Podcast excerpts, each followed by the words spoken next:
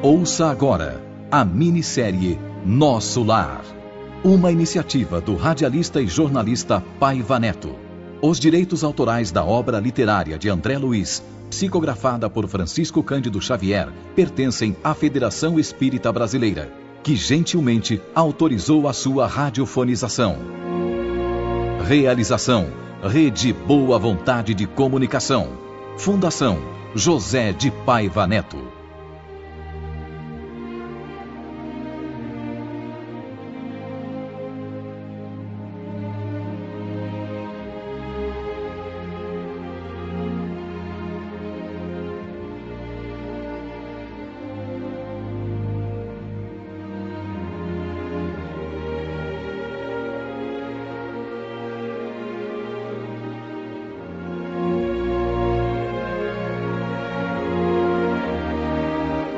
Quanto mais eu encontrava pontos de aparente semelhança entre as coisas da terra e as de nosso lar, mais crescia a minha curiosidade. Até mesmo abusando um pouco da boa vontade de Dona Laura, entrei num assunto mais delicado que no planeta leva as pessoas a atitudes muitas vezes extremas, começando por simples desentendimentos e chegando ao crime. Resolvi perguntar como se trata aqui, nesta colônia espiritual, o problema da herança.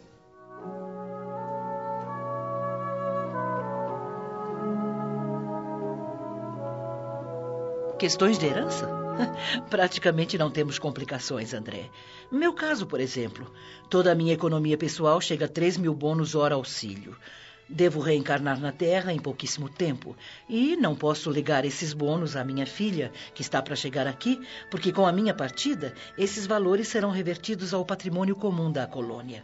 Minha família permanecerá apenas com o direito de herdar a moradia. Mas eh, todo o esforço que a senhora fez para juntar 3 mil bônus hora não irá beneficiar em nada mais a sua filha, a não ser o direito de viver nesta casa? Bem, minha ficha de serviço também me autoriza a interceder, a preparar trabalho e obter colaboração para ela em sua estada aqui em nosso lar.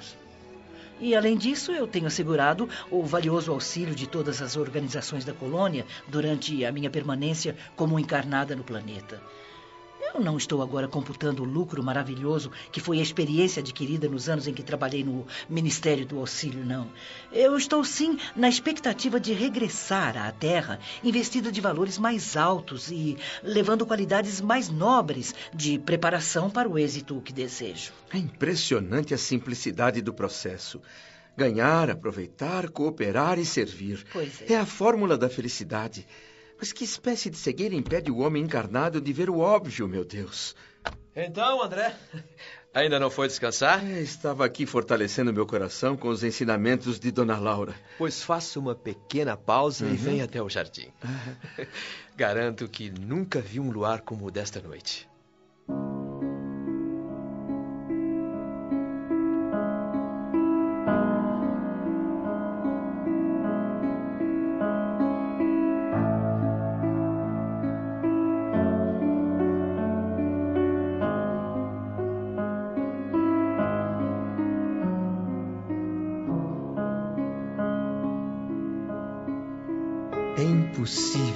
Descrever o espetáculo maravilhoso da noite em nosso lar. Eu estava habituado ao hospital, situado entre árvores muito grandes que impediam a visão completa da paisagem externa. Desconhecia o quadro fantástico apresentado pela noite clara naqueles vastos quarteirões do Ministério do Auxílio. Flores em profusão, glicínias de prodigiosa beleza, lírios muito brancos matizados de azul no fundo do cálice, pareciam taças de caricioso aroma. Respirei profundamente, sentindo energias novas invadindo meu ser. Ao longe, as torres da governadoria mostravam belos efeitos de luz. Eu estava deslumbrado, não conseguia manifestar meus sentimentos. Num esforço enorme, o máximo que consegui foi dizer comovido.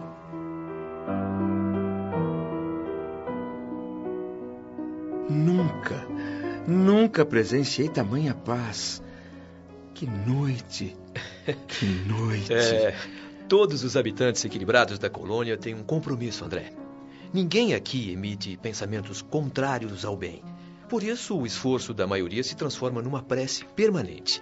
Por isso existem essas vibrações de paz que estamos presenciando.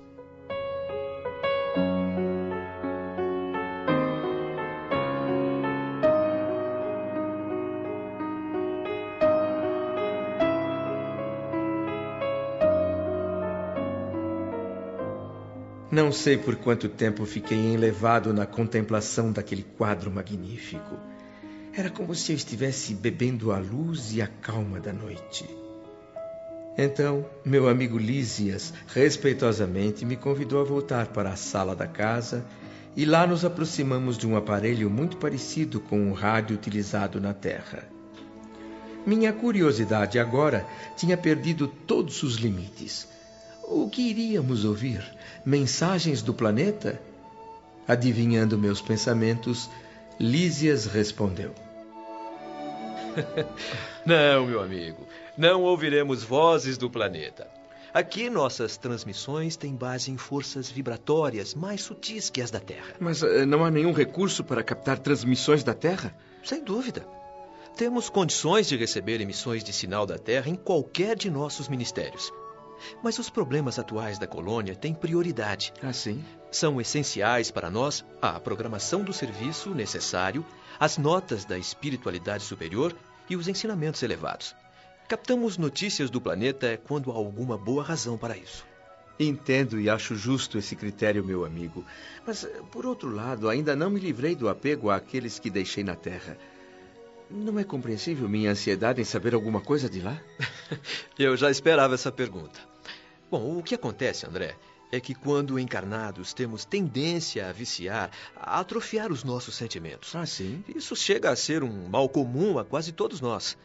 Na Terra, somos prisioneiros do exclusivismo. Vivemos numa condição de isolamento pelo sangue, pelo parentesco e esquecemos o resto das obrigações, os princípios de fraternidade para com os que não pertencem à nossa família. Ditamos regras a todo mundo, mas na hora do testemunho, somos solidários apenas com os nossos. Aqui, porém, meu amigo, a medalha da vida apresenta outra face. É preciso curar nossas velhas enfermidades e sanar injustiças. É, mas nem sempre foi assim. Ah, não? É, no início da colônia de nosso lar, praticamente todas as moradias daqui tinham ligação com as do planeta. Ninguém suportava a falta de notícias dos parentes. Em todos os ministérios havia uma guerra nervosa.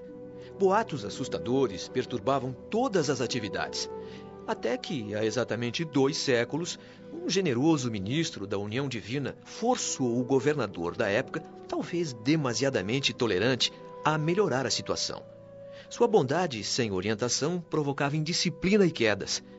Muitas vezes as notícias da Terra levavam famílias daqui ao desespero. Não diga. Os grandes desastres coletivos no mundo podiam transformar-se em verdadeiras calamidades públicas em nosso lar quando sua divulgação interessasse a certas entidades daqui.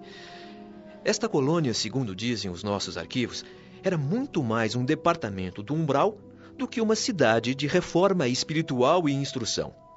Naquela altura, o governador, respaldado pelo Ministério da União Divina, proibiu o intercâmbio generalizado. Houve luta, mas acabou vencendo o ministro propositor da medida que pregava o ensinamento de Jesus.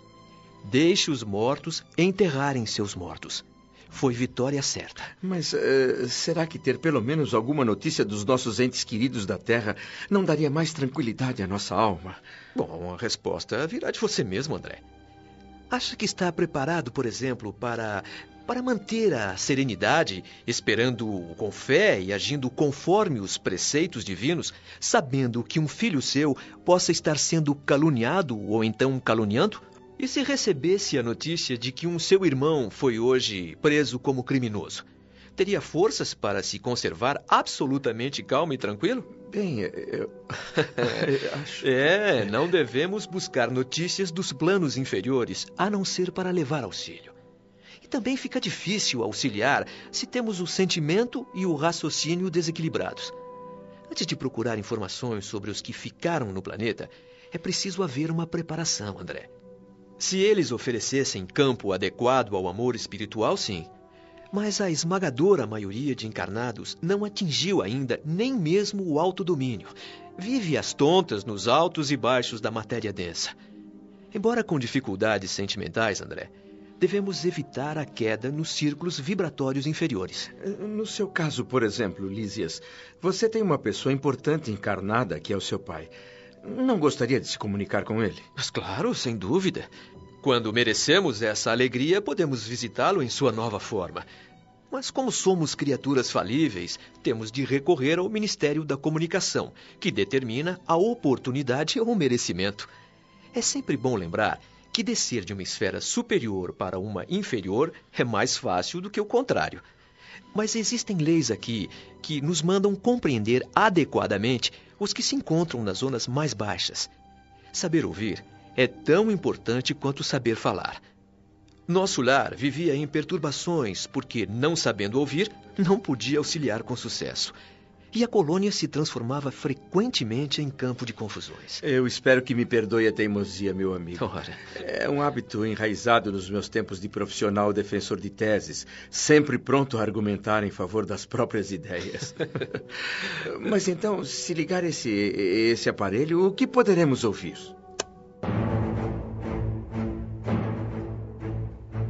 Fala emissora do posto 2 da colônia Moradia. Continuamos a irradiar nosso apelo em benefício da paz na Terra. Convocamos todos os colaboradores de boa vontade para somar energias. A preservação do equilíbrio moral do planeta está sendo gravemente ameaçada.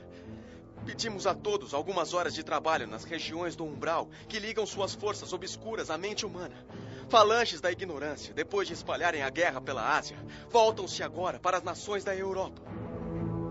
Nosso núcleo está agora se juntando a outros grupos de higiene espiritual nos círculos mais próximos da crosta terrestre e pedindo toda a ajuda possível. Há uma grande concentração de poderes do mal em atividade. A paz precisa de trabalhadores na sua defesa. Juntem forças conosco. Há serviço para todos.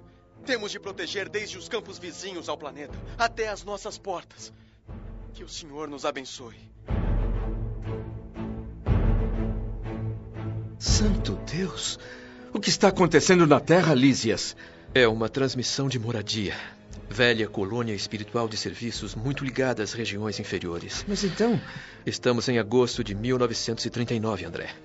E a Terra, infelizmente, caminha para um conflito mundial envolvendo várias nações. O que me diz? Mas como? Por quê? Não foi suficiente o sangue da última grande guerra?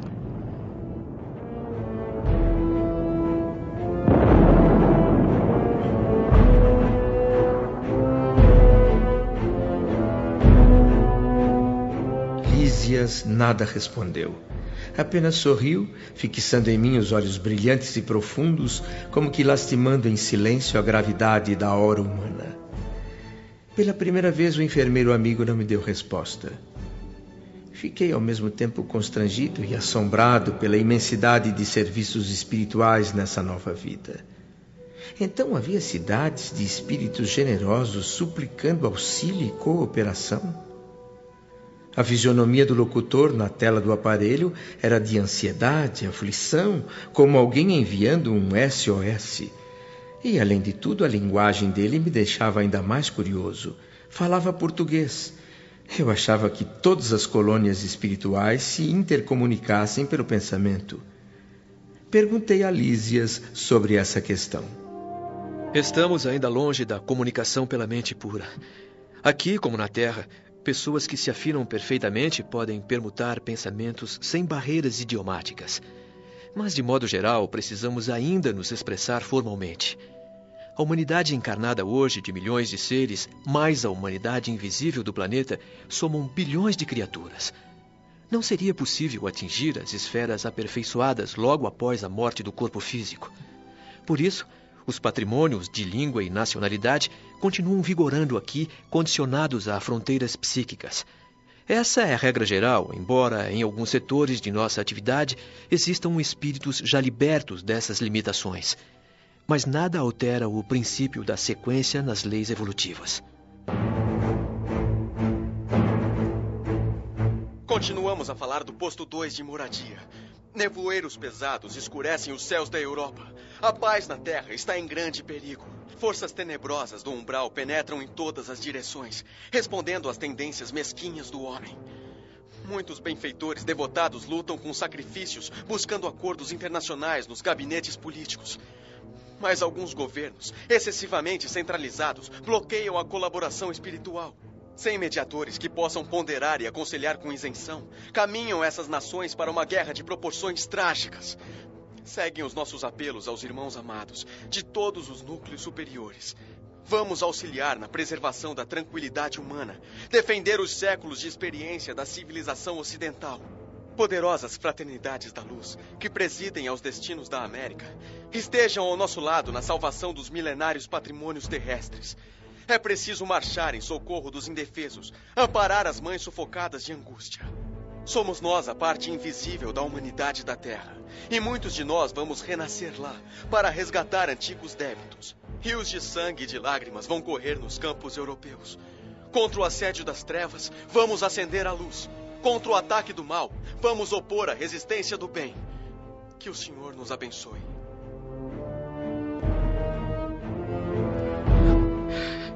Grandes abnegados os nossos irmãos da colônia Moradia, André. Tudo inútil, porém. A humanidade terrestre irá pagar nos próximos dias enormes tributos de sofrimento. Mas não existirá nenhuma solução, nenhum recurso para evitar essa tragédia, Lísias. Infelizmente não, André. A situação geral é muito crítica. Temos reunido aqui diversas assembleias para atender aos apelos desses núcleos que funcionam nas vizinhanças do umbral. Mas o Ministério da União Divina já nos esclareceu que, que a humanidade encarnada também é uma personalidade coletiva. E pode ser comparada ao homem que comeu excessivamente no banquete. A consequência, certamente, será uma crise orgânica, André. Várias nações da Terra encheram-se de orgulho criminoso, vaidade e egoísmo feroz. Agora é o momento de expelir os venenos engolidos.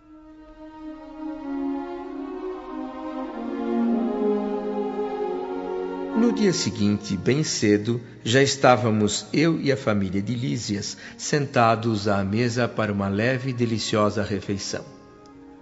O ambiente não poderia ser mais alegre. Meu amigo e suas duas irmãs saindo para o trabalho no Ministério do Auxílio, enquanto Dona Laura, bem-humorada, já me foi dizendo: Rafael já deve estar chegando. Ele é um amigo nosso de velhos tempos, funcionário da regeneração. Pedi a ele que viesse para acompanhar você ao ministério, André, e apresentá-lo em meu nome ao ministro Genésio. Não sei como agradecer, como expressar toda a minha alegria, dona Laura. Ah, aqui não se fala em agradecer nada, hein? A dona da casa proíbe. Ah, é. e aceite meu sincero abraço neste dia especial em que você começa uma nova etapa de observações e estudos aqui em nosso lar meu querido amigo e irmão André. Ah, Lísias, ah, meu filho, não deixe de avisar o ministro Clarencio que eu estarei lá para iniciar o expediente assim que entregar André aos cuidados de Rafael. Claro.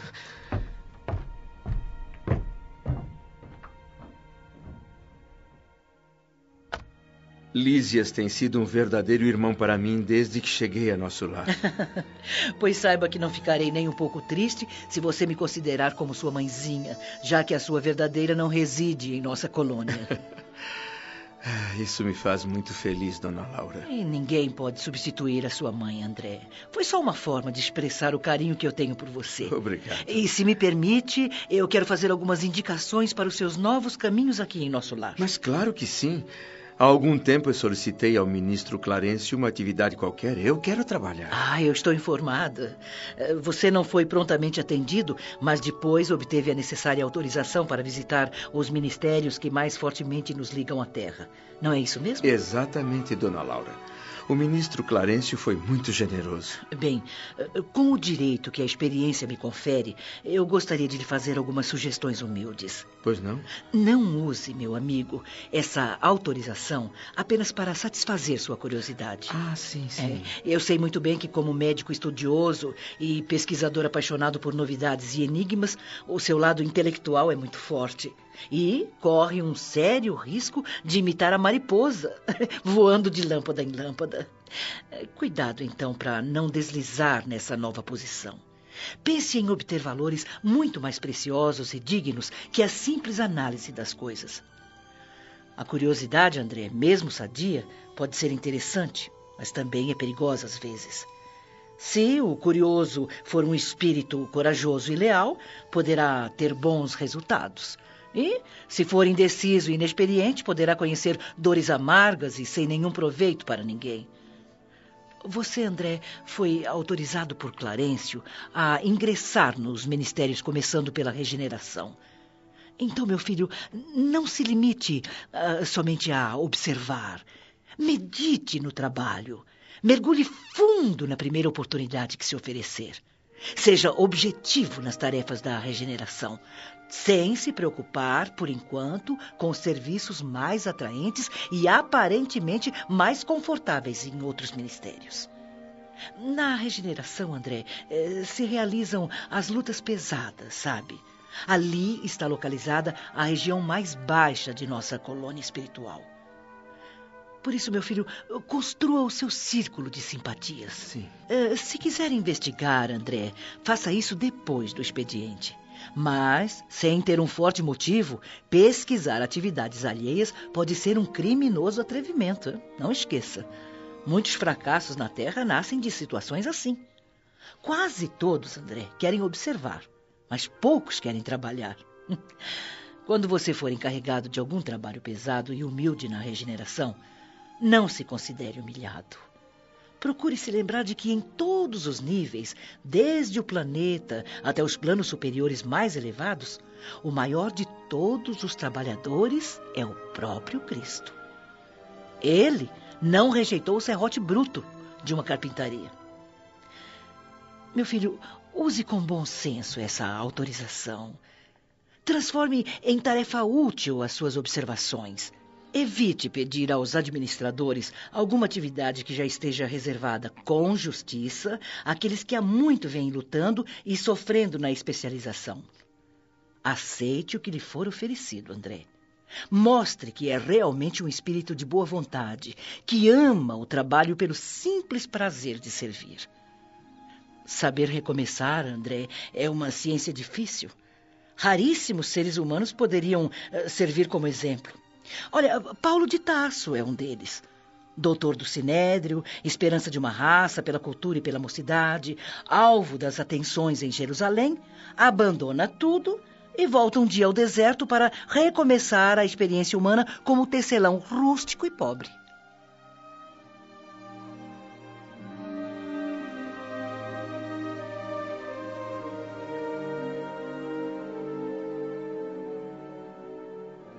Confesso que chorei. A lição de vida de Dona Laura chegou ao meu coração como um bálsamo há muito tempo esperado. Não me lembro de alguém ter demonstrado durante toda a minha existência tanto interesse fraternal pela minha sorte.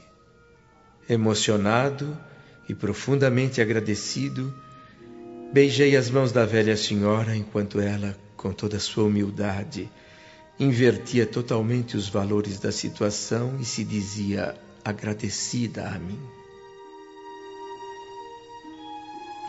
Obrigada, meu irmão. Não foi por acaso ou coincidência que você veio para minha casa. É, eu creio que a nossa amizade é coisa de muitos séculos, sabe?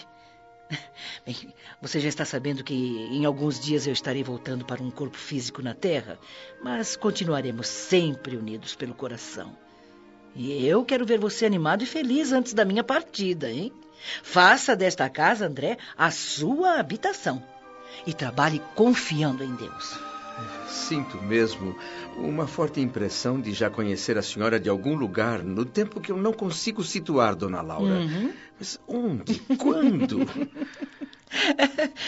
um dia ficaremos sabendo, André. Sim, espero. Tenha paciência. Ah, é, é o Rafael que vem buscar você. Vá e mantenha sempre uma mente superior, voltada para Jesus, não esqueça. Trabalhe a serviço dos outros para que possa encontrar o seu próprio bem.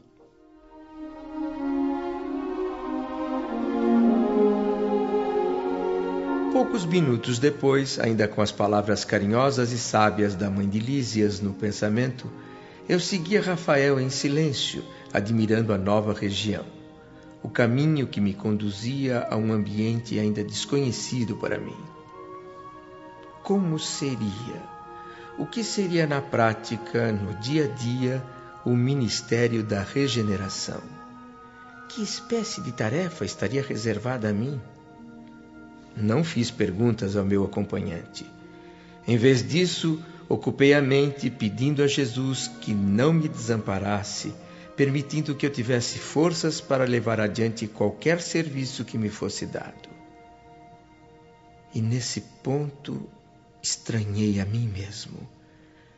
Tendo sido sempre avesso a fazer preces, ali estava eu orando fervorosamente. O aeróbus parou diante de um imponente edifício. Descemos os dois, sempre calados.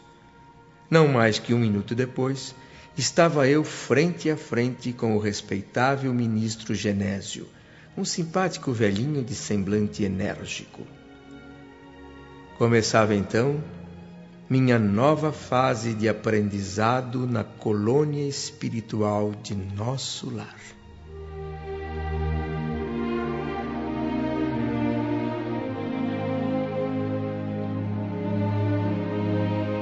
Minissérie Nosso Lar.